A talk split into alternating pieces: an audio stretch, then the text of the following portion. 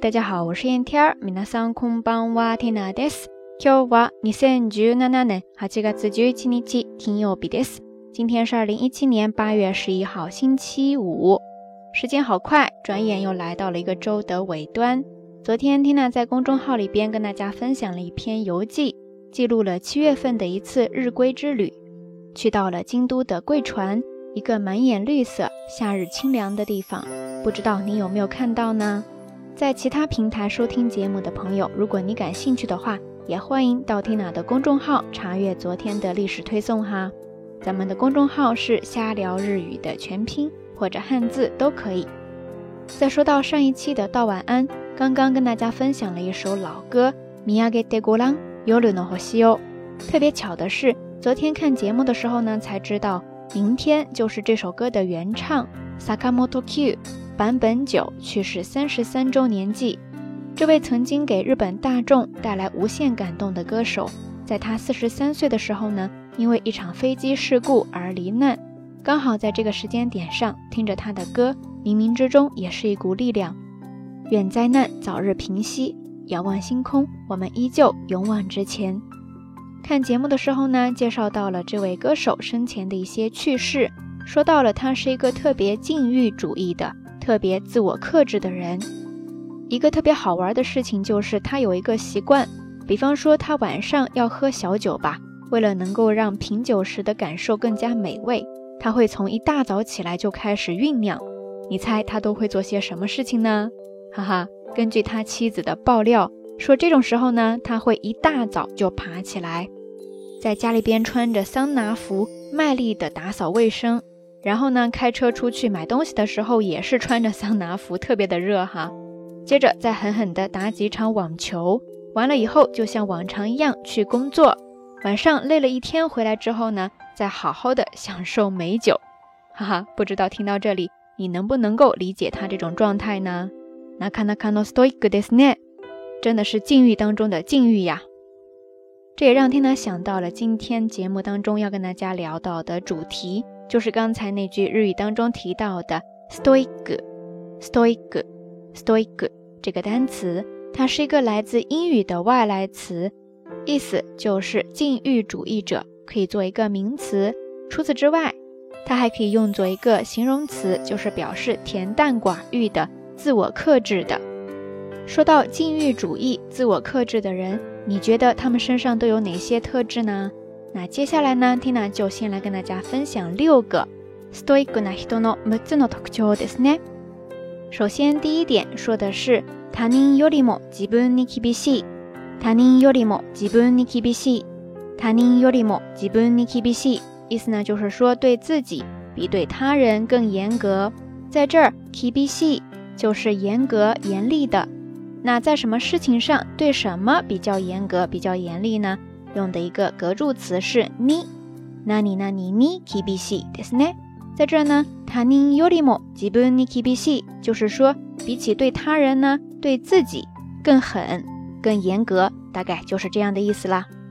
接着再来看第二个，過酷な環境や逆境に燃える。過酷な環境や逆境に燃える。過酷な環境や逆境に燃える。意思呢，就是说在残酷的环境。或者逆境当中，斗志昂扬。在这呢，有几个单词需要拿出来跟大家分享一下。首先，第一个是一个形容词卡 a k o k u 卡 a k o o 汉字写作过度的过，残酷的酷，意思呢就是残酷了。然后跟它搭配的是 k a n 环境卡 a k o k u na a n 残酷的环境，或者呢就是逆境 y a k y 逆境，逆境直接写作逆境。然后跟它们搭配的一个动词是燃尔鲁，燃尔鲁，燃尔鲁。汉字写作燃烧的燃，再加上假名的鲁，燃尔鲁，对不对？意思呢是表示燃烧，在这儿呢就是斗志昂扬，激情澎湃，是这样的意思哈。所以在这儿合起来，卡库库纳康丘呀，艰苦燃摩尔鲁，就是在残酷的环境或者说逆境当中。斗志昂扬，在这儿同样用到了一个格助词是你，那哪里哪里 ni，moi d 就是在什么事情上对待什么事情，非常的有激情，非常的燃，就是这样的意思啦。大家都明白了吗？接着再来看第三点，说的是常に目標を持ち続けている，常に目標を持ち続けている，常に目標を持ち続けている，意思呢就是说随时保有目标。在这儿有一个时间副词叫做次内里，汉字写作经常的常，再加上一个假名的呢次内里，意思呢就是随时、经常、常常。OK，接着再来看第四个，说的是目标达成のために考え続けて最善を尽くす。目标达成のために考え続けて最善を尽くす。目标达成のために考え続けて最善を尽くす。意思呢，就是说，为了达到目标、目的，不断的思考，力求做到最好。在这儿呢，有一个短语搭配叫做“さいぜんをつくす”，“さ e ぜんをつくす”，“さいぜんをつくす”。意思呢，就是竭尽全力做到最好。接着再来看第五个，说的是“常にベストコンディションを維持する”，“常にベストコンディションを維持する”，“常にベストコンディションを維持する”。意思呢，就是说随时保持最好的状态。在这有一个外来词叫做 condition，condition，condition，是来自英语的外来词，意思呢就是状态。前面加上一个 best，就是最好的，对吧？best condition，最好的状态。然后呢，要维持它，跟它搭配的动词就是一思る、一る、思る。best condition 哦，一持するですね。最后，我们再来看第六个，这个厉害了，是这样说的：，ヒが見てないところこそ自分を律する。ヒが見てないところこそ自分を律する。ヒが見てないところこそ自分を律する。意思呢，就是说，越是在别人看不到的地方，越是克制自己。这句话的前半部分用到了一个算是句式吧，叫做ナニナニこそ、ナニナニこそ。意思呢，就是恰好是什么才怎么怎么样。在这儿呢，说的是“ a i t o k ないところこそ”，恰好是在别人没有看到的地方。才怎么样呢？后面接了一个短语搭配，就是“自分を律する”。自分を律する，自分を律する，就是克制自己。ヒトガミで o い o ころこそ，自分を律する。越是在别人看不到的地方，越是要克制自己。なかなか難しいですね。说起来简单，做起来难呀。OK，以上呢就是 Tina 在网上找到的一篇文章，其中对 “stoicunahito” 禁欲主义者的特征总结了。这个单词呢或多或少都带有一些夸奖的意味在里边，所以呢一般不太用在自己的身上。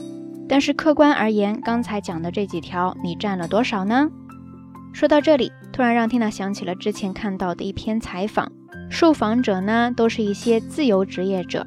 我印象比较深刻的就是，他们大多数人都会提到，自由职业者的自由其实往往更来源于对自己的克制。我想，不管是什么身份、什么状态，想要获得真正的自由，在一定意义上都意味着不被欲望所控制，而这其中也必然包含着对自由的渴望。这么看来，自由与自律更多的应该是相辅相成的关系吧？不知道你是不是一个自我克制的人呢？你的周围有这样的朋友吗？另外说到禁欲系，你首先先想到谁呢？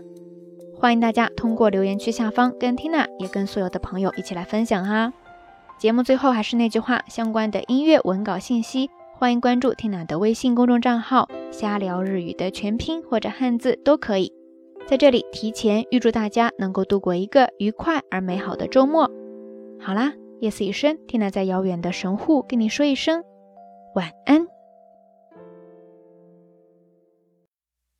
晴れの日も雨の日も一日一歩ずつ進んでこう笑いあって泣きあってそんな日々を過ごそうよ言葉にならない募る日涙が流れるそれほど恋しい日悔しくて逃げたくなる日でも立ち上がる次の日新しいことに挑戦したくなっちゃう